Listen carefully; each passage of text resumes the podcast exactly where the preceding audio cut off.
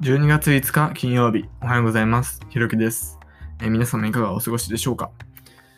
今日話す内容は、そこまで、えー内容があるわけじゃないんですけど、えーちょっと、え配信の趣向を、え変えようかなと思いました。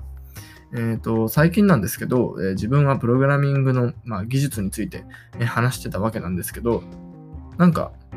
その技術っていうのはもう、えっ、と、いろんなところに出ていて、YouTube とか見ればもっとわかりやすく、さらにコツも、えっ、と、よりなんか充実した感じで出されている感じが多かったので、なんかこれを続けても自分のチャンネルに個性が出ないなと思ったので、えーこの辺でちょっと、えー変えようかなと思っています。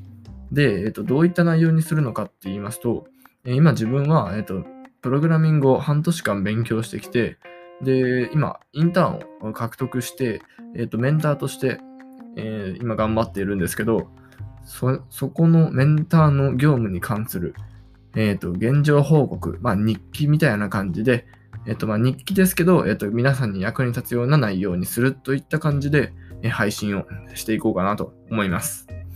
やっぱり、なんか自分独自の情報発信じゃないと、その、まあ、聞いてもらってもメリットがないというか、意味がないなと思ったので、えこの辺でしっかりと、えっ、と、もう一度自分のチャンネルを見つめ直すという意味で、えっ、と、少し、え配信の内容を変えようと思います。